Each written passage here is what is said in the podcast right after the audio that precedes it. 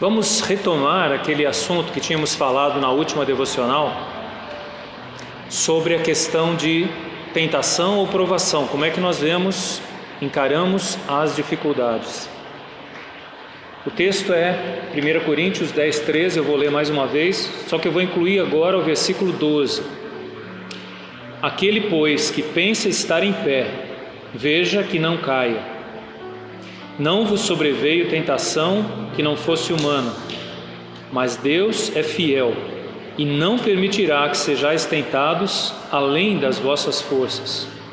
Pelo contrário, juntamente com a tentação vos proverá livramento, de sorte que a possais suportar. A palavra que aparece nesse texto, no versículo 13, como tentação, ela pode ser traduzida do grego como tentação ou provação. É interessante que no versículo 12, Paulo diz: Aquele que está em pé, que julga estar em pé, que pensa estar em pé, veja que não caia.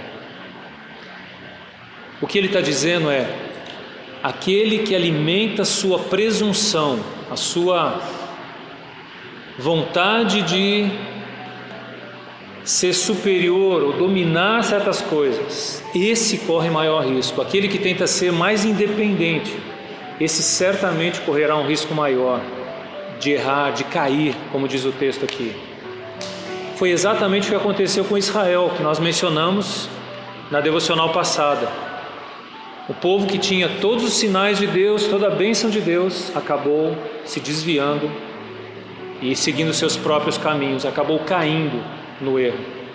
Então, aquilo que seria uma provação, uma dificuldade para eles crescerem e se aproximarem de Deus, acabou afastando-os de Deus. Esse é um momento de provação na nossa sociedade, no nosso mundo. E é uma boa hora de avaliarmos se isso que está acontecendo é para nós uma provação ou uma tentação. Nos aproxima ou nos afasta de Deus. É interessante que o texto diz: Deus é fiel e não permitirá que nós sejamos tentados além das nossas forças. E tem uma razão para Deus dizer isso. Porque Ele mesmo, na pessoa do seu filho, esteve aqui.